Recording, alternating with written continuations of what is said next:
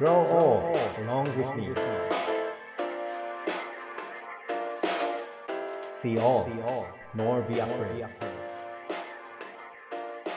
Radio Radio Radio Radio レディオネイティブへようこそ NPO 法人フィールドアシスタントの村上祐介ですネイティブ編集長の今井翔です。この番組はネイティブを知る様々なゲストをお呼びして暮らしをつなぎ続けるためのヒントについてお話を伺っています。さて、今回も北海道とつないで手塩川でアウトドアガイドをされている辻亮太さんにお話を伺っていきます。辻さん、今回もよろしくお願いします。はい、よろしくお願いします。今回のテーマなんですけれども、辻さんご自身のお話を伺いたいなと思ってます。そもそもこの仕事に疲れるまで子供の頃っていうのはまずどんな少年時代を過ごされたんでしょうか？はい、今、北の果てで住んでるんですけども、生まれ自体は徳島県なんですよね。温暖で、こっちに比べると常夏のような場所で生まれ育ったんです。うん。でその辻少年がどういった 編成を経て 北海道道東からさらにその北に行ってこうどう北上してきたんですかね、まあ、もともと小さい頃から本当に田舎で生まれ育って、うん。あの夏休みの40日間ずっと海パンで過ごしてたような川ガキ、海ガキだったんですよね。あの、まあ、とにかく雪がいっぱいあって、うん。寒いところに暮らしたいなってうん。思ってたんうですよ。ん。まあ、それはあの、競技のスキーを徳島にいながらやってたりうん。してたってこともあったんですけども、大学生になったら絶対北の方に行ってやるんだと思ってて、うん。まあ、それで運よくね、北海道の大学に入学することができて、僕は子供の頃の、うんえー家族旅行の一泊二日のスキーの雪っていうのが忘れられなくて、うんその一泊二日が終わっちゃうと、うん残りの363日、うん雪を楽しみに、次の冬を楽しみにしてたので、もうそれなら毎日雪の上に入れるところに行きたいなって思ってたわけです。なるほど。まあ、スキーだと道具をやっぱり使うじゃないですか。で、今の辻さんも川に出ていくときに、やっぱりカヌーだったりとか、まあ、いろんな道具を使ってるんだと思うんですけど、それは偶然ですか？それともやっぱどっかで繋がってるんですか？道具というところうで。ん、繋がってるような気はしますね。うん、単純にその雪も水も同じ水なので、うん。その上をいかに効率よく動くかっていう操作の部分では、うん。おそらく似たものはある。うんけども、多分そういうとこじゃないような気がします。今ここに暮らしてる生活の道具として、うん自分にフィットしてるから使ってるんだと思ってまうす。んなるほど。まあ、道具って、そのね、ゼロから自分で作り始める人もいるとは思うんですけれども、まあ、あの多くの場合はその先人たちに使い方を教えてもらったりとか、先人たちが持ってるものを借りてちょっと使ってみたりっていうのがきっかけなのかなというふうに思いますけど、辻さんの場合はそういった存在はいたんですか？そうですね。まず、北海道の大学にやってきて、うんカナディアンカヌーっていうね、うん。カヌーを少しかじったんですよね。うん。それがきっかけなのか、えー何なのか、うーんと大学を卒業するときうに、ん。あるテレビ番組で、うん。カヌーのガイドっていう暮らしをしてるっていう番組をやってて、うん。え、日本でそんな暮らしっていうのができるんだっていうのが衝撃だったんですよね。で、あ、これ俺もやりたいって思っちゃったんですけど、その番組に出てたカヌーガイドっていうのが、この番組に何回か前に出てた合点なんですようね。ん、なるほど。合点は3回前ですかね、に、あの、ど登場いただいて、えっと、今は今治の方に、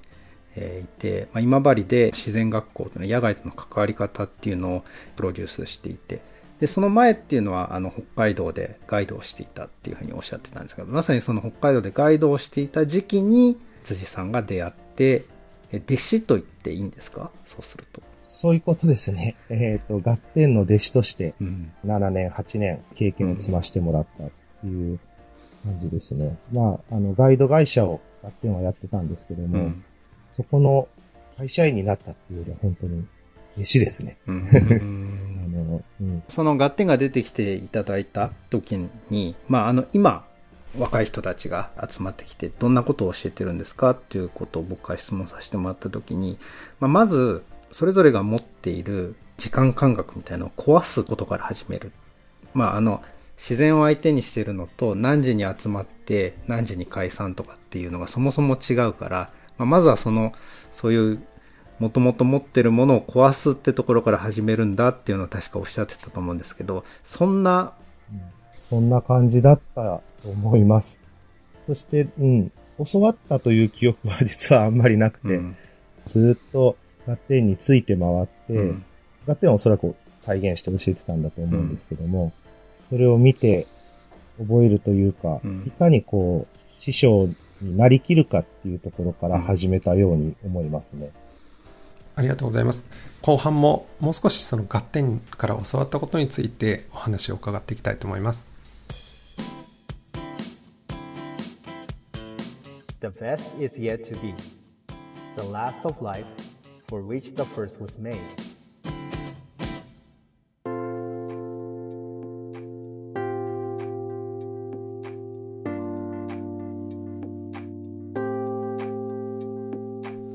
辻さん我々もあの合点さんからいろんなお話を伺ったんですけれども辻さんはどんなところを一番受け取ったそして自分のものにされてるというふうにお考えですか？うーん、そうですね。彼が、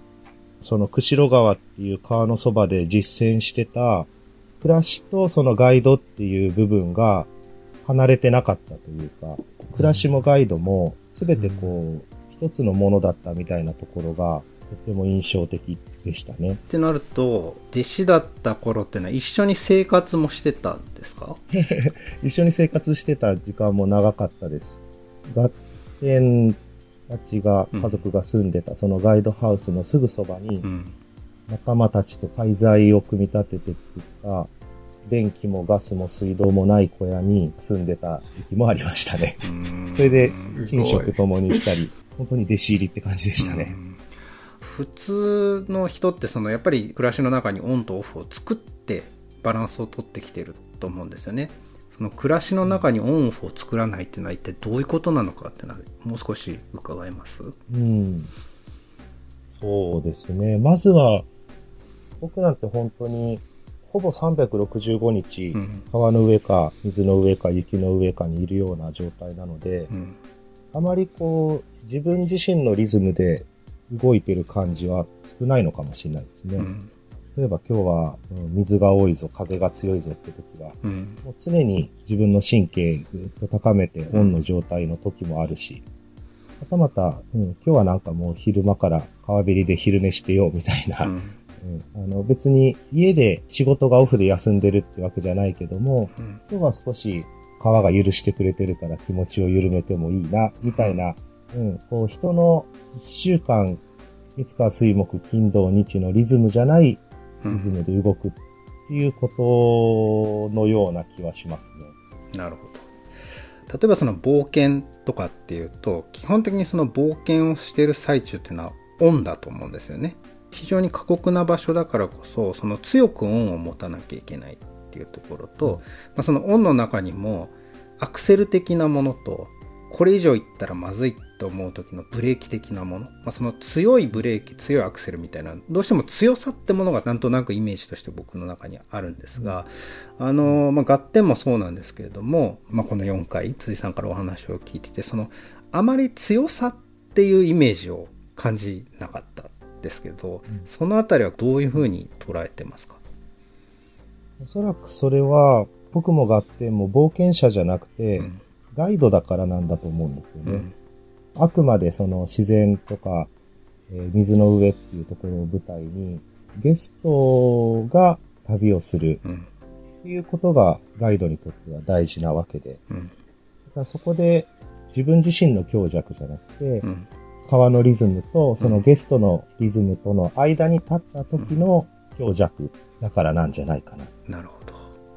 その中で多くの場合その自分に強弱をつけていくと成長早まるじゃないですかだけど強弱をつけていないっていう中でのその成長っていうのはどういうふうに育まれていくもんだと思いますか？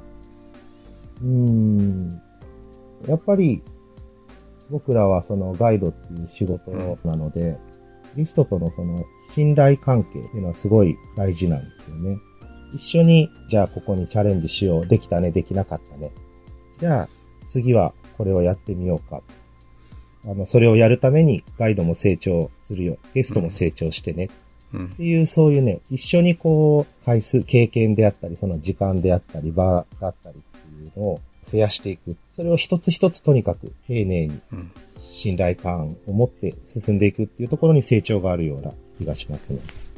あのガッテンさんにも伺ったような気がするんですけれどもどういうガイドをした時に一番成功したというかですねやりがいが感じられますか？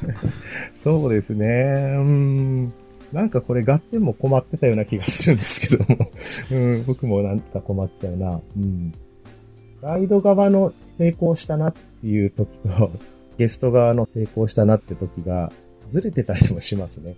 ゲストが、あの時の写真送るねって送ってくれた写真が、僕が見てた景色と全然違ったりするんですよね。うんそういうところが、うん、面白かったりしますね。だから、ガイド側の成功っていうのは、その時その時、しっかり安全に、いい旅を終えれば、それで成功かなと思います。それでは辻さん最後にですね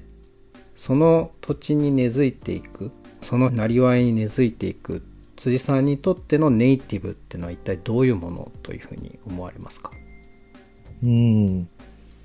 僕もはっきりとは今掴んではないような気がするんですけど、やっぱりその自分がやってきたことが後で振り返った時に、僕だったら例えばその川にまつわるうんこと、雪にまつわること、自然にまつわることっていうものが、